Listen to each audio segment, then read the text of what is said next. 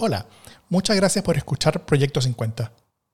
A continuación les dejamos uno de los ocho diálogos 50, que son conversaciones en las que profundizamos junto al Instituto Milenio Biodemos y a COES algunas de las temáticas que tocamos en Proyecto 50 y que creemos que son un necesario complemento a esta conversación. Originalmente las publicamos en el canal de Democracia en el SD, pero ahora las republicamos por acá. Esperamos les gusten.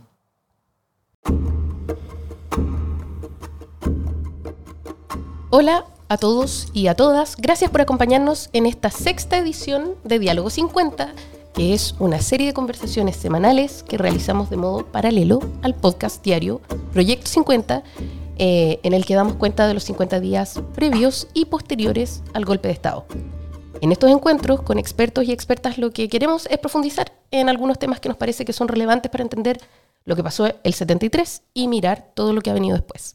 Hemos estado conversando en estas semanas de justicia y vulneraciones en derechos humanos, de democracia, de represión indígena en dictadura, de cultura democrática y de memoria. Y hoy día vamos a abordar otro tema clave que son los medios de comunicación en torno al golpe de Estado y en la dictadura. Para eso estamos con dos tremendos académicos. Nos acompaña Claudia Lagos, que es doctora en Media and Communications, es académica de la Universidad de Chile y es editora de la revista Comunicación y Medios. Eh, hola Claudia. Gracias por acompañarnos. Un honor. Para mí el honor. Tremenda fan. Y nos acompaña también otro rockstar, Juan Cristóbal Peña, periodista y director del Magíster en Escritura Narrativa de la Universidad Alberto Hurtado. Es autor de los libros Jóvenes Pistoleros, La secreta vida literaria de Augusto Pinochet, Los fusileros y La vida en llamas, entre varios otros libros en los que ha colaborado. Gracias por estar con nosotros, Juan Cristóbal. Muchas gracias a ti, Jimena, y hola, Claudia. Hola, Cristóbal. Ya, y eh, para entrar en materia, quiero abrir el, micrófono con una constatación que hacemos eh, inmediatamente cuando nos metemos en los archivos de la prensa previa al 11 de septiembre del 73, que es la virulencia en los lenguajes de la prensa concretamente, ¿no? la descalificación y una línea editorial, que más que línea editorial es casi una militancia editorial, eh, que da cuenta de miradas bien parcializadas y que da la impresión que renuncia muy fuertemente y muy conscientemente a la idea de entregar eh, esta información verosímil o esta información lo más completa que se pueda, ¿no?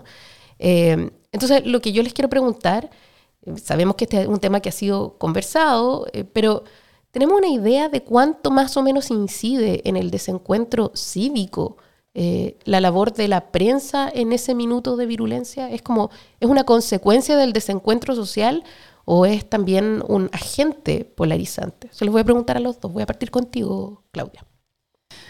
Bueno, esa pregunta ha sido tratado de la han tratado de responder distintos, eh, distintas personas, distintos académicos, distintos colegas, y hay cierto sentido común que dice que sí, que la prensa contribuyó al clima de desencuentro eh, o de crispación política. Mm. Eh, yo intentaría complejizar más esa, esa ese sentido común a estas alturas por dos razones. Una, la prensa, el periodismo, los medios en general no, no viven debajo de un domo, sino que son parte súper integral de la, de la sociedad en su conjunto, de las tensiones que tiene una sociedad determinada y por lo tanto, y aquí no quiero referirme a que los medios o el periodismo son un reflejo, pero evidentemente están tironeados porque es lo que está pasando a su alrededor.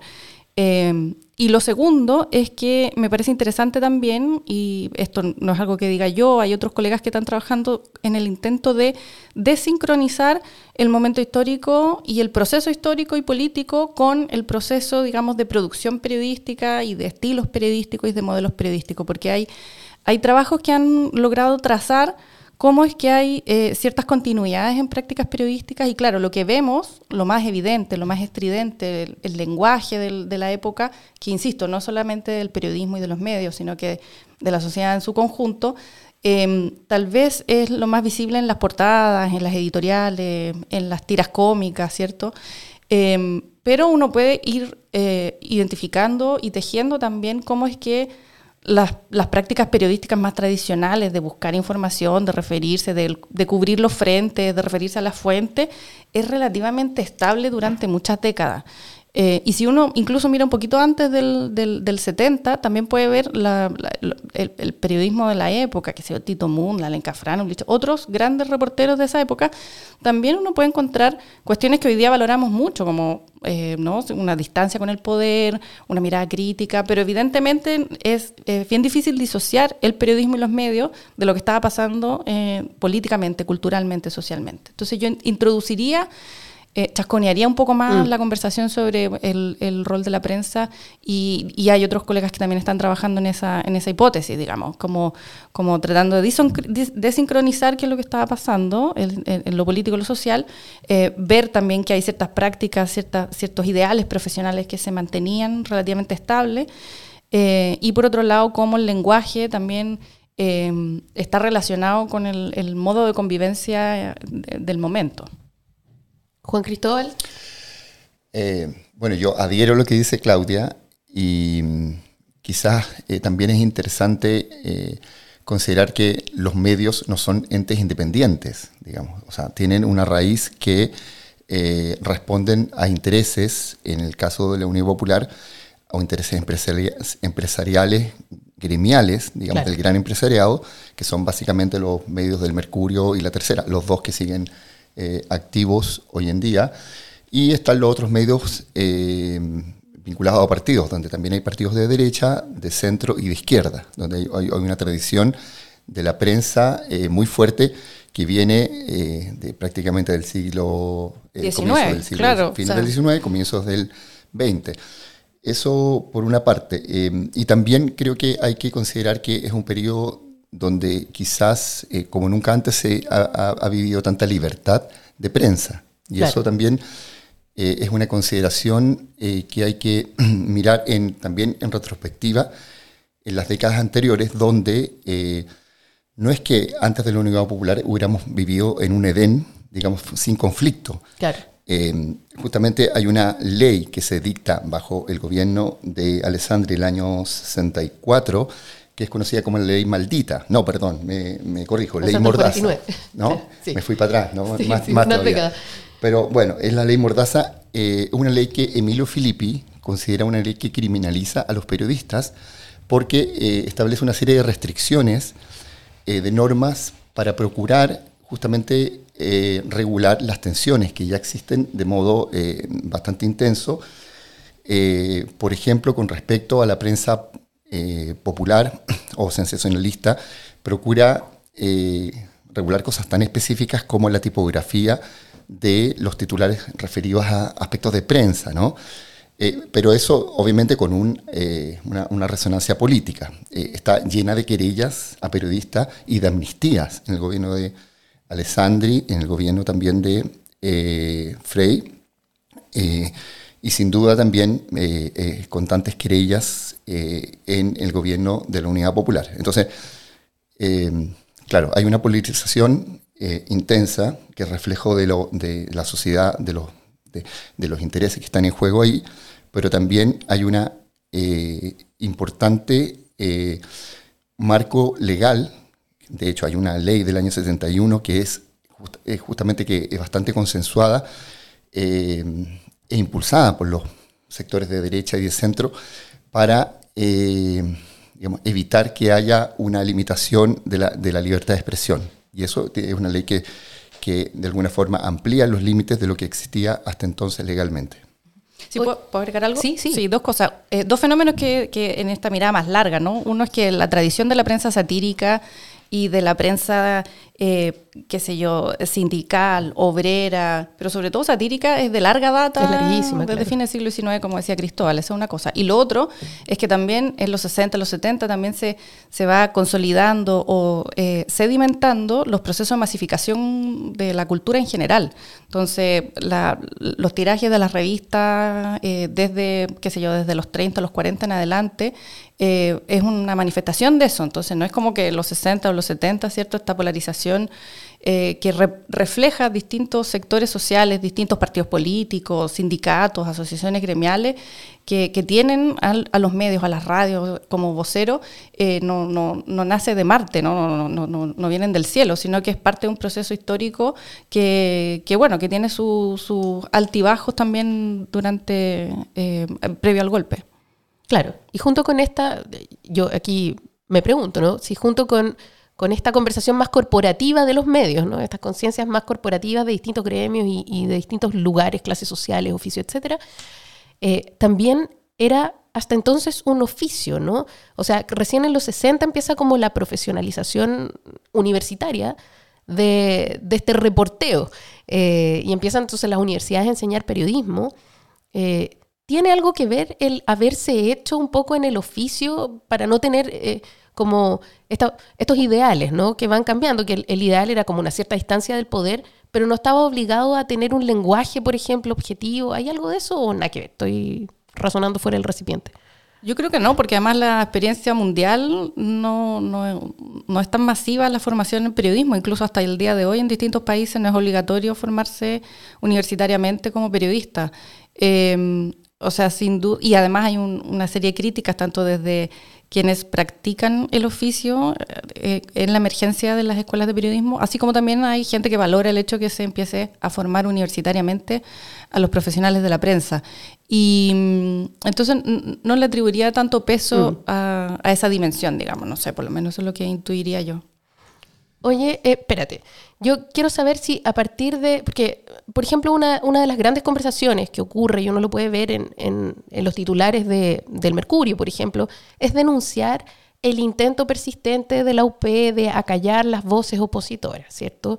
Entonces, lo que le pasaba al Canal 9, los ataques que tenían ciertos medios, etc. Era como, el Mercurio se erigía a sí mismo como un defensor de la libertad de prensa, pero inmediatamente después del golpe, eh, que ya vamos a entrar como más en detalle en eso, cambia radicalmente su discurso y se transforma en un agente de propaganda, ¿no? Entonces, de, ser un gran defensor de la libertad de prensa, pasa a ser un gran defensor de las políticas de la, dictadura como sin solución de continuidad. Em, y ahí yo les quiero preguntar, em, ¿de qué manera eh, como se, se, analiza, a ti particularmente Claudia, como de qué manera se, analiza este tránsito del Mercurio, de este, de este diario que era súper profesionalizado, se suponía que era como más aséptico, que pretendía eh, ser como más general y transversal a esta máquina de propaganda que simplemente eh, transmitía en un principio las comunicaciones del gobierno, pero que después además llegó a tener un papel mucho más activo en, en otras conspiraciones y, y, operaciones de encubrimiento. O sea, yo tiraría, miraría incluso más atrás, porque el, Mercurio no era, nunca fue tan aséptico como, como, como, se ha querido, claro, se ha querido creer bueno, no sé si a esta altura hay mucho consenso en eso, pero si uno mira en los años 50, también hay distintos tipos de campaña que, eh, digamos, donde que adhiere o que empuja el mercurio, en términos sobre todo de ciertos modelos económicos que debían prevalecer por sobre otros. Em, y claro, eso es mucho más desembosado durante la Unidad Popular, está hiperprobado y, y discutido y difundido, que sus propietarios incidieron directamente en, en, promover campañas de desprestigio y golpear a la, Unidad Popular y en fin. Y eso ya era total y absolutamente em, eh, digamos, sin riendas eh, después del golpe, pero yo creo que es una continuidad del diario eh, o, del grupo de empresa más, más en general durante varias décadas antes del, golpe. Entonces, en esa coyuntura, en esa crisis, eh, solo hace lo que, o, acentúa lo que ha venido haciendo, que es proteger el gran capital, ciertas estructuras sociales conservadoras, asociadas tradicionalmente a la derecha más, clásica, en fin. Em, entonces, claro, tiene otra vez, ¿no? las empresas mediáticas también tienen una serie de capas y así como está esta dimensión empresarial, eh, eh, editorial, de opinión, en fin, también hay otras capas que navegan o circulan o recorren otros intersticios por los cuales incluso a veces pueden ser contradictorias a, esas líneas más generales, pero como, como conglomerado, como grupo empresarial asociado a medios de comunicación, revistas, editoriales, en fin, su foco siempre ha sido la patria, la propiedad privada y ciertas ideas tradicionalmente asociadas a la derecha clásica chilena. Sí, bueno, tú mencionabas, Jimena, que que, claro, uno de los grandes estandartes del mercurio ha sido históricamente la libertad de expresión, ¿no? Y eso es un hecho, pero también es, es un eslogan bastante vacío Sí. si lo consideramos lo que fue la actuación del mercurio, eh, incluso en los años eh, previos a la Unidad Popular, pero sobre todo en los años eh, de la Unidad Popular y ni hablar posteriormente, porque está recontraprobado, documentado, de que era, recibía aportes eh, millonarios de Estados Unidos y de empresa privada, eh, de ITT particularmente. Eh, solo entre el 71 y el 73 recibió 1,5 millones de dólares de la época, ¿no? que es un montón de plata. Eh, y era un financiamiento que estaba también condicionado a la agenda de Estados Unidos, que era votar al gobierno de Allende a como diera lugar desde el primer día, antes incluso de que asumiera. Claro. Entonces, eh, era una lucha por la libertad de expresión eh, en tanto eslogan, pero era una lucha esencialmente eh, por, eh, digamos, a cualquier precio, aún a costa de la libertad de expresión, eh, terminar con el gobierno socialista de Salvador Allende y emprender esta aventura, digamos, indefendible de, de lo que ocurre a partir del 11 de septiembre del 73. Eh, solo como un pie de página, hay un, eh, yo tra- eh, trabajé recientemente eh, en unos documentos de, vinculados a la inteligencia de la CNI, elaborados por un asesor de la CNI que es Álvaro Puga. Tremendo proyecto. Y sí, no, es que quiera pasarle publicidad, ¿no? Pero, bueno, igual, igual de paso. No, está muy bien. Ya estamos.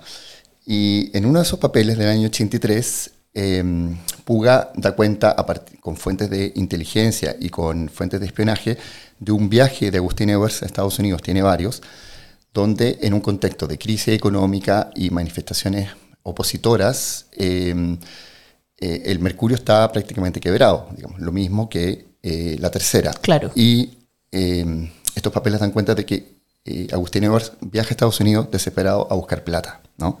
Además de la plata que le, le- le entregó el gobierno, que ya podemos hablar de ese tema que, que creo que es, es muy también relevante para entender el comportamiento de los diarios oficialistas en dictadura. Y lo que dicen esos papeles es que Agustín Edwards viaja, digamos, personalmente, eh, esgrime la libertad de prensa como argumento para que le financien, digamos, eh, digamos las deudas eh, que tiene hasta ese momento, digamos. Ese es el argumento, el, aún en, la- en eso- en esos años de dictadura donde el mercurio es un medio completamente o casi enteramente afín a la dictadura, a un sistema que coarta la libertad de prensa. Además que esa, esa defensa de la libertad de prensa es una defensa de los suyos, digamos, porque no hay una defensa, digamos, generalizada a todos quienes estuvieran ejerciendo efectivamente el derecho a la libertad de expresión o al derecho O a la sea, libertad operaba de la prensa. censura previa. No, no, digo antes del, antes del golpe, Ya. ¿no? O sea, no, después ya ni qué decir, ¿no? O sea, es insostenible. Que un poco lo que dice la Raquel Correa en la entrevista al- en el documental del diario Agustín, que dice, imagínate si el Mercurio se hubiese parado frente a la dictadura, ¿qué le habrían hecho con esas espaldas, con el apoyo internacional? Y no lo hizo. Eh, entonces, antes de eso, su, su defensa tenía ciertos márgenes, ciertos alcances. No, no es que estuviese eh, eh, proponiendo, defendiendo, promo- eh, difundiendo el derecho a la libertad de expresión y de prensa para todos, sino que, bueno, para algunos, ¿no? Y ahí estaba cruzado por, por el conflicto político desde el cual y donde el cual el, el Mercurio y los diarios, digamos, similares se ubicaban. Era desde ahí de donde se paraban y desde ahí donde miraban qué es lo que entendían por libertad de prensa. Y bueno, recordemos que a la pobre Ra- Raquel Correa le costó la pega, o la degradaron, digamos, más bien, por justamente las declaraciones que dio para esa eh, buenísima investigación que lideró Claudia, ¿no? Cuando habló sobre, eh, El sobre lo que había sido justamente el papel del Mercurio en la historia. Eh, bueno, ahí estamos, ahí estamos hablando de libertad de prensa, ¿no? O sea, o libertad de expresión, más bien, ¿no? Eh, eh, justamente por esas declaraciones ella eh, la degradan eh, del lugar como que siempre había honorario tenido, ¿no? algo así, ¿no? Exactamente. Claro. Y más allá de, la- de las prohibiciones, por supuesto, de, de lenguaje, algunas de ellas que todavía están vigentes. ¿ah? O sea, por ejemplo, eh, hay expresiones como dictadura que les costaron un montón soltar. ¿No? Como estamos hablando entre colegas, entonces sabemos que hay gente que trabaja en la tercera, que ha trabajado en la tercera, que ha trabajado en el Mercurio. eh, cuesta poner eh, calificativos como, o, o conceptos hoy día totalmente unánimes como dictadura, pero Por, eh, por eso es interesante mirarlo separado del hito, ¿no? O sea, no que llega la, la democracia y la prensa es toda libre, o los Se periodistas libre, son claro. No, o sea, hay, hay testimonios de, en, otro, en otro trabajo, ¿cierto?, de, de periodistas que recuerdan que cuando llegaron a trabajar al, al Mercurio, a la Tercera, u otros, o otros medios, digamos, que duraron eh, todo el tiempo que duró la dictadura, pero estamos hablando de mediados de los 90, segunda mitad de los 90, había editores que todavía tenían una foto del excomandante en jefe del ejército, del exdictador, o que tenían una serie de, de- de- de sinónimos en su, en su eh, escritorio, papelito, claro, claro. que decía toda la forma de decir relató, dijo, narró, ¿no? Todas esas esa, esas herramientas y trucos de referencia eh, muy avanzado al retorno a la democracia, ¿no? Entonces, por, por eso es interesante también mirarlo como, como superpuesto, ¿no? Ciertas prácticas que se mantienen, que no necesariamente eh, se- uno se, se, se sacude de esa una vez que, que vuelve la democracia. Y hablemos de, de la plata, Juan Cristóbal. Eh, Hablemos de hablemos, plata. hablemos de plata, de, de lo que había detrás de esta Follow adhesión. the money. Claro, follow the money. Eh, ¿Hablamos en dólares o hablamos en pesos chilenos? como quiera. Ya. Eh, hablemos en dólares que además se están moviendo, entonces nos da una idea más fluctuante. Eh, pero, pero claro, hay aquí una cuestión que hay una, una afinidad ideológica, sin duda, eh, pero también hay necesitar mucho plata, ¿no? Porque Agustín Edwards no, no era exactamente el mejor empresario, ¿no? Heredó un gran imperio y terminó con el Mercurio un poco, eh, un poco abajo, ¿no? Como perdió todo lo que heredó finalmente. Eh, esa es una buena historia para contar como la manera en que fue perdiendo plata, pero entonces necesitaba este financiamiento de manera desesperada. Eh, y una vez que uno abre la mano para recibir esta plata, ya después no puede cerrarla nunca más, ¿no? Eh, ¿Cómo fue un poco esta idea de, de- de ir siguiendo eh, el dinero? ¿Cuánta plata se pagó para que nosotros leyéramos noticias que no eran noticias? Esa más o menos es la pregunta. Bueno, en los 70 eh, hay un campo gris que no está documentado ahí respecto a las platas que le entregó la dictadura para tener medios completamente incondicionales eh, eh, a través de avisaje o quizás que otros medios, ¿no? Pero donde sí está documentado es lo que ocurre a partir del 82-83 con la crisis económica, eh, que significa la quiebra de los grandes conglomerados, donde está considerado el conglomerado de la tercera y el Mercurio. Eh, lo que se calcula, ya que vamos a hablar en dólares, son de 25 millones de dólares eh, de pérdidas eh, para fines de los 90 eh, por- para el erario público y particularmente para el Banco del Estado, que son préstamos que le entrega, préstamos legales, digamos, en esa década al eh, Mercurio y la Tercera para que puedan sobrevivir. Sin esos dinero, eh, esas empresas no existirían al, al- día de hoy, ni siquiera hubieran podido llegar a los, a los, a los años 90, ¿no? Eh, y el agravante ahí no es el préstamo, tal vez, ¿no? Porque, bueno, eh, no le prestaban plata a medios opositores, por cierto, el Banco del Estado. El agravante ahí es que eh, ya a fines de los 80 y comienzo de los 90, eh, lo que hay es un, eh, es un arreglo, digamos, debajo de la mesa, donde se permutan esos créditos, eh, se traspasan a bancos a, intereses mucho más bajos, o se hace un acuerdo de eh, que esos diarios van a pagar a 10 años, estamos hablando de todos los 90, eh, lo que habían debido en avisaje público. Es tal el, digamos, el, escándalo que el juez Solís, comienzo de los 90, lleva una investigación sobre esto y mete preso, ordena la, la- la detención de Álvaro Bardón, que había sido eh, Así es. director del Banco, del del banco, ¿no? Banco del Estado. Eh, Álvaro Bardón estuvo poco tiempo detenido y la causa se cerró porque la Corte de Apelaciones, digamos, eh, decidió digamos, no per- perseverar en eso. Hay que considerar también que, como gran parte de las instituciones del Estado, aún eh, el país estaba dominado por la herencia dictatorial. O sea, los jueces, la corte, las altas cortes de justicia eh, eran jueces eh, incondicionales a la dictadura, nombradas por la misma dictadura. Eh, lo mismo que las Fuerzas Armadas, lo mismo que una parte del Senado que estaba también cooptado a través de, senadores designados, etc.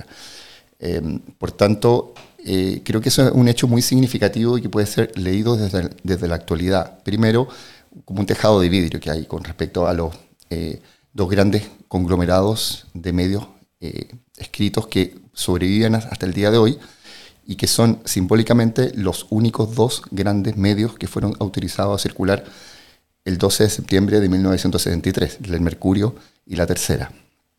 Creo que eh, ahí, eh, ¿quién es uno también para andar pidiendo eh, declaraciones y media culpa? ¿no? Pero hay un campo de olvido, un campo de, de, mirar para el lado respecto a una responsabilidad que hay primero con platas públicas, ¿no? Con platas estamos hablando, no, estamos hablando de, de, préstamos entre privados, y luego ni hablar respecto al papel que ambos conglomerados tuvieron en los años 70 y años 80 como cómplices eh, de los crímenes. Eh, activos, ¿no? En este caso. Activos, claro, de, los, de los crímenes, de los abusos eh, que ocurrieron en, en esos años. yo me acuerdo de, no sé, más o menos de, de, todos los últimos aniversarios de cifras redondas, ¿no? Los 10 años, los 20 años, los 30 años, 40, y ahora ya vamos llegando a los 50 y siempre es como, bueno, eh, veamos si ahora hay, un reconocimiento, hay, hay, un, hay un mea culpa, ¿no?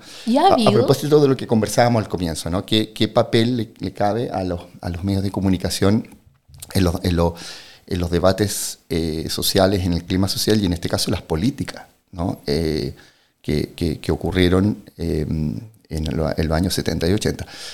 Yo no conozco declaración alguna de ninguno de esos de esos medios. O sea, no institucionales, sino que individuales. las universidades, por ejemplo. No, pero por ejemplo en el caso, en el caso de, de, las empresas y de sus direcciones y sus responsables que tomaran decisiones editoriales respecto a qué hacer, qué cubrir, cómo cubrir, a, quién omitir, en fin. Eh, hasta donde yo tengo entendido, no, ha habido nada de eso. Em, lo que ha habido es algunas voces que trabajaron en, eso, en esos conglomerados, también en televisión, en fin, que eh, han hecho su, propio, su propia reflexión, su propia revisión y su propia. Eh, y, han publicado, ¿cierto?, que, que, de que se arrepienten respecto de eso, ¿no? O sea, está María Angélica de Luigi, la misma Raquel Correa, con, con lo siempre muy ponderada y asertiva, fue cuidadosa también para los 30 años, eh, luego también en el diario de Agustín, en fin. Entonces, em, Televisión Nacional sacó hace algunos años atrás, el 2015, por ahí, un reportaje sobre la base de los archivos, un par de, series de reportaje en informe especial sobre los montajes de la dictadura.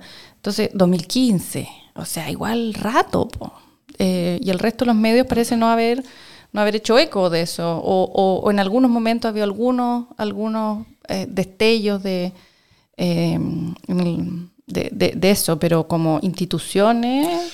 Y, ojo que no es que eh, los medios sean marcas, ¿no? que van que de, conglomerados de socios, digamos, eh, digamos, dispersos por el mundo. Estamos hablando de el Mercurio mantuvo la propiedad lo ha mantenido tradicionalmente por familia, es la misma familia, ¿no? no está tan lejos digamos, eh, de, de, la propiedad y por tanto de la responsabilidad. ¿no?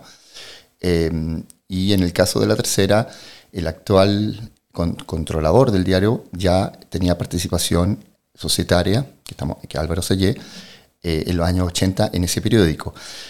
Y la, los, los vínculos, la complicidad, la participación activa en, lo más feo de la dictadura, digamos, si es que hay una cosa que no lo sea, em, eh, va más allá de, prestar apoyo, de ser una vocería, digamos, eh, acrítica de lo que son las políticas de la dictadura en los años 70 y 80.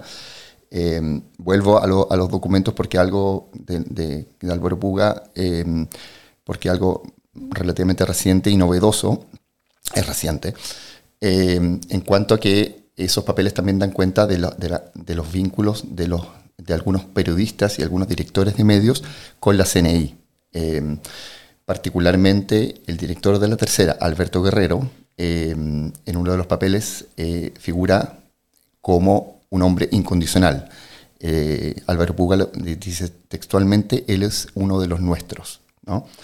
Em, no es el único documento que lo relaciona. Hay un proceso judicial eh, si, no me equivoco, eh, eh, es un proceso judicial de los últimos cinco desaparecidos, donde se da cuenta de, una comida en casa de Álvaro Corbalán, donde va muy suelto de cuerpo eh, Manfredo Mayol, va Alberto Guerrero, porque hay, una, hay, un cuaderno de guardia en, eh, en la entrada de esa casa, ¿no? Eh, va Álvaro Puga, etcétera, ¿no? O sea, estamos hablando de relaciones con organizaciones criminales, digamos, y con actos criminales, ¿no? no, no, ni siquiera estamos hablando de mirar para el lado, de hacer vocerías, de no publicar ciertas cosas, ¿no? Hay una complicidad directa y ahí al respecto eh, está eh, el tema de la, mm, eh, de la Operación Colombo, digamos, que es como el mega caso más gravoso de lo que es la complicidad de la prensa en dictadura. Yo también estaba acordándome de, en una radio amiga, hay otro podcast donde cuentan la historia, recuerdan la historia. Pero no, tan bueno como este. No, no, jamás. donde, esto tiene que ser una red de, de buenas iniciativas. Exacto, me gusta eso. Pero recuerdan el caso Lumi Videla, y el rol de los diarios en ese momento, no solo los diarios, pero hay una, una, em, una caricatura, comillas, muy entre comillas, eh, de Lucas, feroz, de Lumi Videla, después de que se conoce que encuentran el cuerpo al interior de la embajada de Italia. Eh, bueno, la familia Lumi Videla no ha recibido ninguna disculpa acerca de lo que se imprimió en blanco y negro en esos tres diarios, porque fue cubierto cubierto, comillas, por el Mercurio, la segunda, las últimas noticias, de manera espantosa. Em, y así podemos, Cristóbal recién mencionaba la Operación Colombo, que es como el epítome, ¿no? Marta Ugarte. O sea, hay muchos, ¿no? Em, entonces, eh, afectaron directamente a, gente de carne y hueso, ¿no? Y eh, a, a, los deudos, a las familias, y, por supuesto a, los asesinados, a los ejecutados, a los secuestrados, a los desaparecidos, que quedaron etiquetados de cierta manera y hasta ahora no ha sido restituida, algo que también ciertos medios, cierta prensa se, se, juega harto la boca, que tiene que ver con el honor, ¿no? Eso, eso no, nunca más se, se, cuidó, se, hubo disculpas, reparaciones, hasta donde se sabe, ni siquiera en privado. Entonces, Em, estamos hablando de eso, ¿no? Como de esa, de ese estigma, de esa, de, esa, de esos contenidos, de esos dichos, de esos epítetos que quedaron em, en letras de molde para personas específicas, que fue como además se enteraron qué es lo que había pasado. O sea, ni qué decir del montaje de los encapuchados en los 80 también. Mm que, los llevan, los, medio que los limpian, medio que esperan unos días que estén un poquito más presentables para ponerlos en la, en la cámara de televisión. O sea, ahí había periodistas, había editores, había camarógrafos, eh, y cada uno, bueno, habrá, hizo algunas cosas decentes y otros, la verdad, fueron activamente partícipes de eso, ¿no? Y junto con, con estos medios principales, ¿no? Triunfadores en ese momento, eh, que, ni siquiera se toman la molestia, creo yo, de, hacer una solución de continuidad eh, entre ese momento y este momento, de manera de poder decir, esto fue lo que ocurrió, así lo leemos, aunque sea una mala explicación, el esfuerzo es una explicación.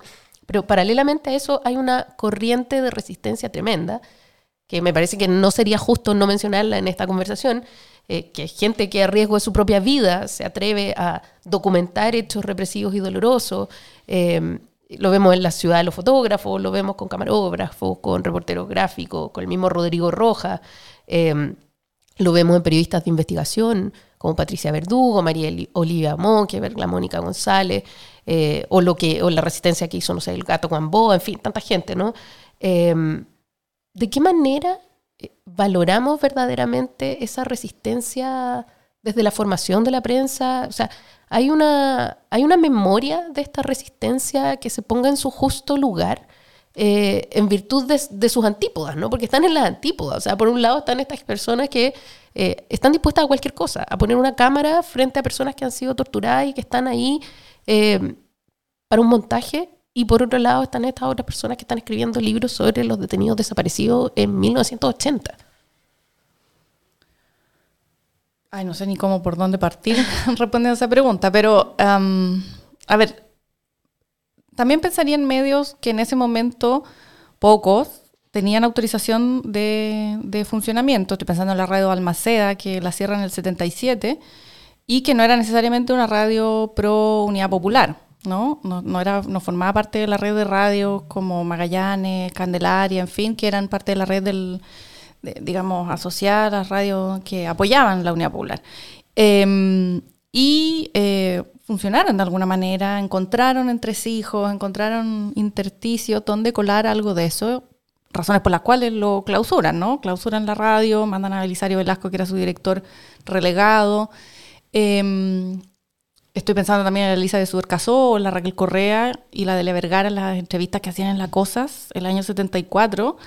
Era bien impresionante. Em, digo, para el momento, ¿no? O sea, digo, el espacio también, ¿no? Esa, esa estrategia, bueno, revista Papel Cuché, mitad Jet Set y no sé qué, y fa, una entrevista con Jaime Guzmán, o no sé, preguntas que, que, eran, eran duras y arrojadas para la época. Entonces también yo creo que hay que mirar, primero hay que ampliar como el foco de, de eh, de, explorar también las otras formas de resistencia informativa, comunicacional, también en los márgenes, ¿no? Hay, una, hay unos trabajos eh, muy bonitos que está haciendo la editorial eh, de la Universidad Alberto Hurtado, tiene tres o cuatro libros donde ha publicado ha, hecho un rescate respecto de, de, prensa de las iglesias populares, de, población.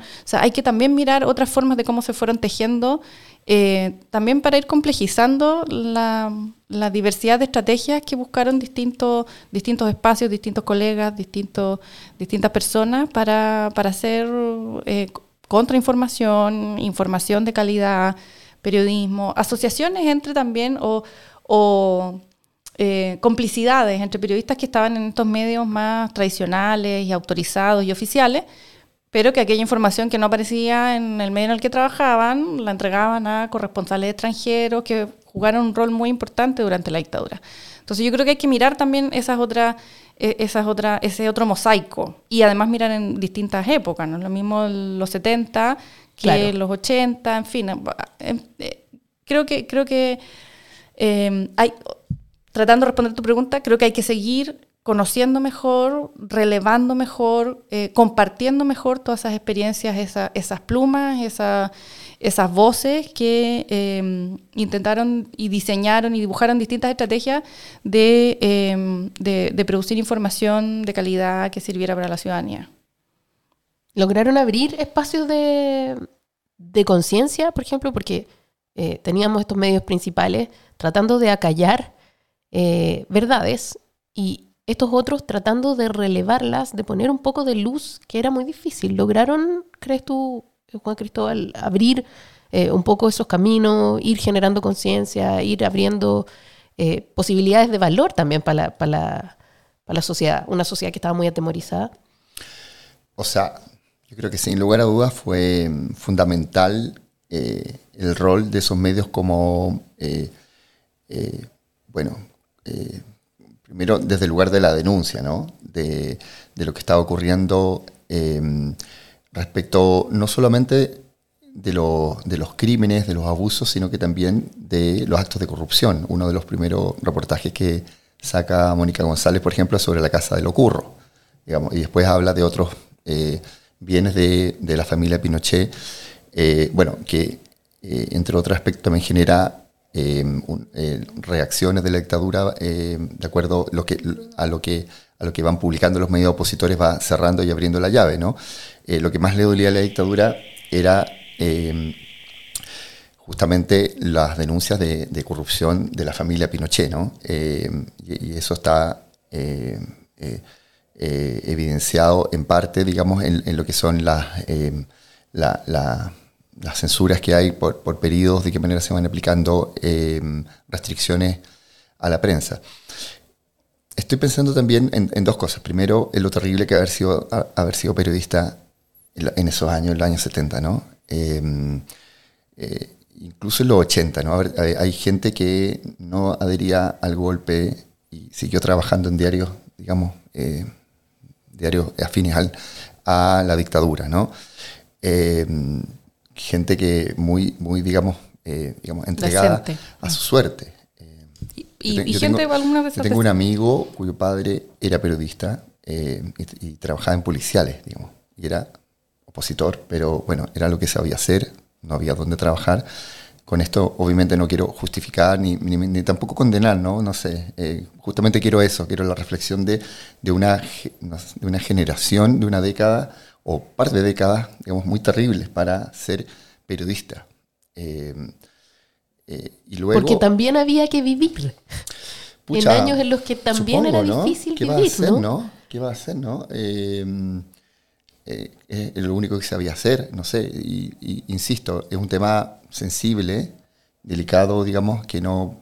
que, creo que también hay, hay, que mirarlo con ciertos matices respecto a responsabilidades que, se tenían en ese momento eh, en los medios oficialistas eh, y las funciones que, cumplía el periodista, ¿no? Eh, lo, veo con un poco de conmiseración en algunos casos, ¿no? Mm. La, verdad, ¿no? Y gente que probablemente terminó haciendo no sé qué, ¿no?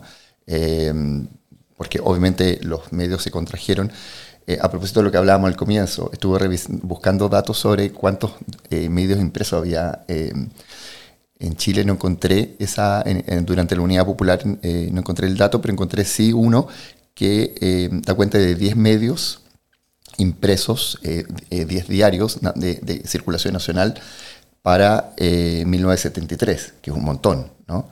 con todas las distinciones y todas las consideraciones que que hablábamos al comienzo. Bueno, después no hubo nada, ¿no? Y luego está lo que pasa en los años 90, que también es muy ingrato para, eh, para haber sido periodista en esa época, para, para gente que eh, ejerció el periodismo y se jugó el pellejo en los años 80, eh, donde hay una dispersión, digamos, ¿no? y ahí hay una discusión larga, compleja, sobre, bueno, el papel de quienes administraron eh, el poder, el gobierno en, los años 90 mm. em, y eh, la renuncia, además, a, desde, el mundo político, em, a generar, sostener, apoyar medios de comunicación eh, con, algunas distinciones, pero em, bueno, es muy sintomático que ya para los, para los 2000 y al día de hoy, sobre todo, bueno, sigamos con los mismos medios impresos, las grandes cadenas, digamos, eh, yo trabajé en una, ojo, trabajé las dos en Mercurio y la tercera. Eh, bueno, que sean los mismos que fueron autorizados a circular el 12 de septiembre, ¿no? Entonces creo que también hay, eh, hay una discusión que ya igual creo que es una discusión medio, mm, medio antigua. yo empecé a trabajar en los 90, ¿no? Y desde los 90 que venimos conversando y, de un modo crítico sobre lo que fue la transición a la democracia y de qué manera permanecieron y se fortalecieron, a fin de cuentas sobrevivieron con las consideraciones que hemos conversado. Bueno, los mismos medios, eh, esencialmente, eh, que, prevalecieron en, dictadura. Sí, en dos cosas. Una, em, respecto a los 90 que mencionaba Cristóbal, yo también invitaría como a volver a mirar esos primeros cuatro o cinco años, eh, porque la narrativa dominante sobre eso es que era estaba todo muy constreñido, no se podía hacer mucho, pero la verdad si uno vuelve a mirar, bueno, tú trabajaste en La Nación, colaborabas en el suplemento cultural de La Nación, Cristóbal, y ahí hubo eh, reportajes, series de reportaje que fueron muy arrojados para la época, que le significó, bueno, significaron los ejercicios del enlace y el boinazo, sin ir más lejos, ¿no? Em, lo mismo que si uno vuelve a mirar TVN y el caso de Informe Especial, eh, o sea, el 90, el 91, esos dos, tres primeros años, sacan reportajes de una hora, una hora veinte sobre detenidos desaparecidos. Ahí Guillermo Muñoz se recorre todo Chile junto a los jueces, desenterrando eh, tumbas y restos, eh, acompañando a los familiares en sectores rurales, haciendo un reportaje sobre la tortura, sobre el exilio. Bueno, el mismo, el mismo, la misma entrevista a Michael Townley del año 93, que se cumplen 30 años este, este año. Entonces hay que volver a mirar ahí, ¿no? O sea, no, no, fue, fue, fue una espiral también, como mm. de tiras y aflojas. Eh, pero lo que sí se perdió ahí es todo, o sea, todo ese acervo, toda esa experiencia de editores de fuste, como podían ser la Mónica González, Edwin Harrington, Irene Hayes, en fin, una María Jiménez ¿para qué nombrarlos? No nos vamos a quedar cortos. quedan fuera los medios en general y por lo tanto cuesta mucho que después retornen o, entren por otros lados. y, por lo tanto se pierde para las generaciones siguientes un oficio eh, y una tutoría por parte de maestros que se habían forjado ¿cierto? en tiempos bien difíciles. Yo creo que eso fue una pérdida como para el campo eh, periodístico en general, no solamente para los medios en particular que, que, mm, que un poco los dejan en los márgenes. Oye, les quiero preguntar, eh, ya estamos acercándonos al tiempo de este programa, pero eh, quiero preguntarles a propósito del periodismo actual eh, y, de esta idea del paralelo que se ha querido instalar un poco, primero si están de acuerdo, ¿no? que esto es más o menos parecido, la polarización, ¿no? todas estas cosas, pero evidentemente hoy día el periodismo tiene otros papeles distintos y tiene otro alcance porque convive eh, con fenómenos distintos como la autocomunicación de masas, ¿no? Es decir, de- conviven estos medios, porque antes uno iba a informarse al kiosco, o en la tele, o en la radio, y hoy día uno se informa en las redes sociales, en WhatsApp, en Twitter. Eh, entonces, el alcance de, de- del periodismo parece ser eh, estar un poco más constreñido y tiene otras eh, competencias más directas.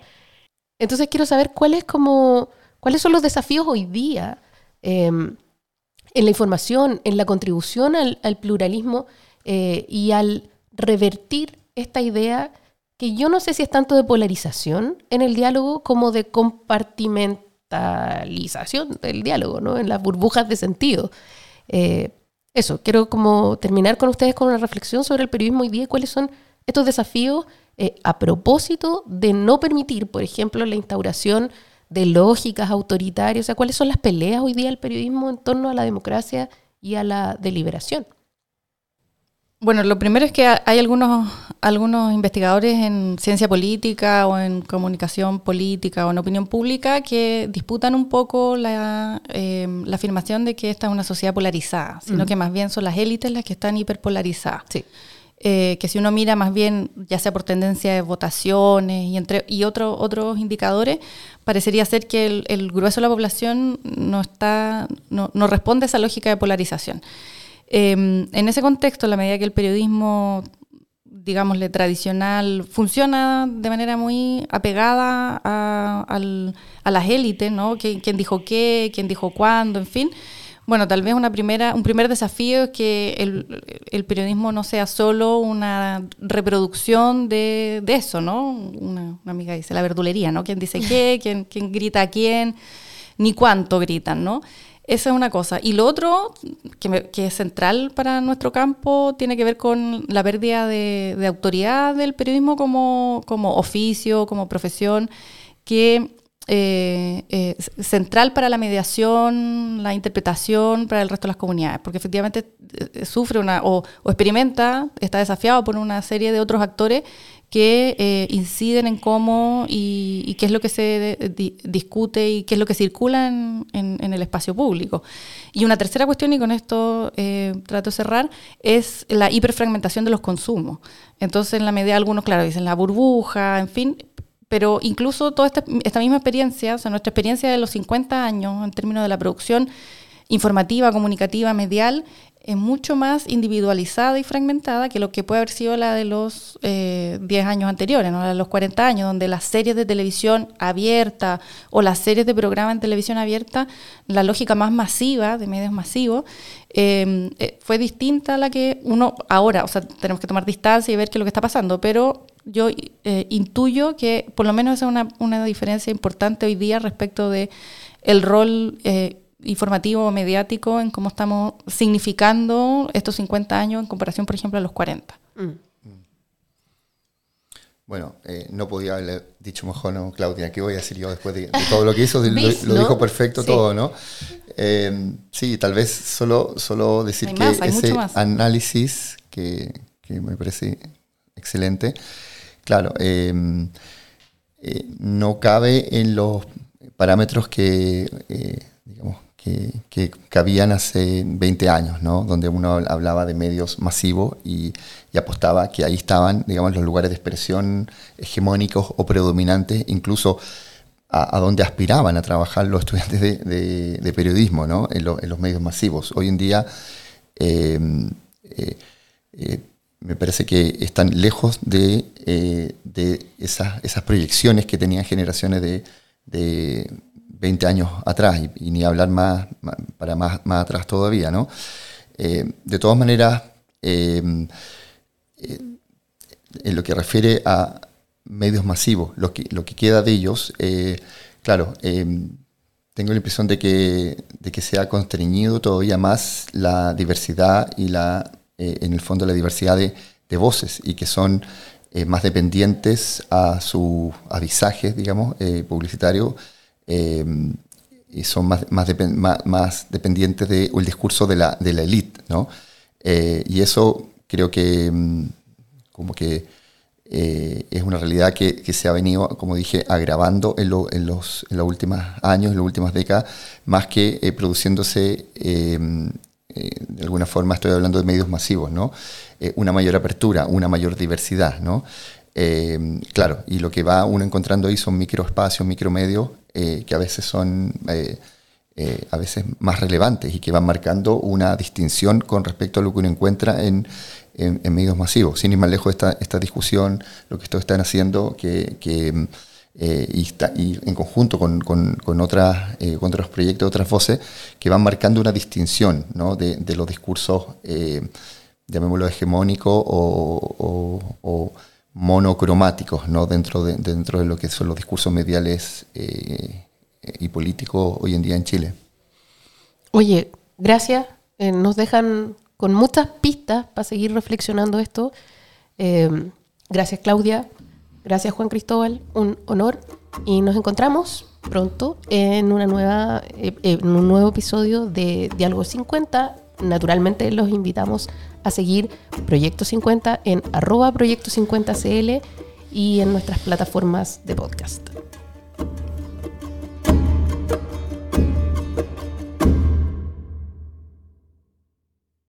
Proyecto 50 es una iniciativa de democracia en LSD, Radio Universidad de Chile, Instituto Milenio Biodemos, COES y Factor Crítico.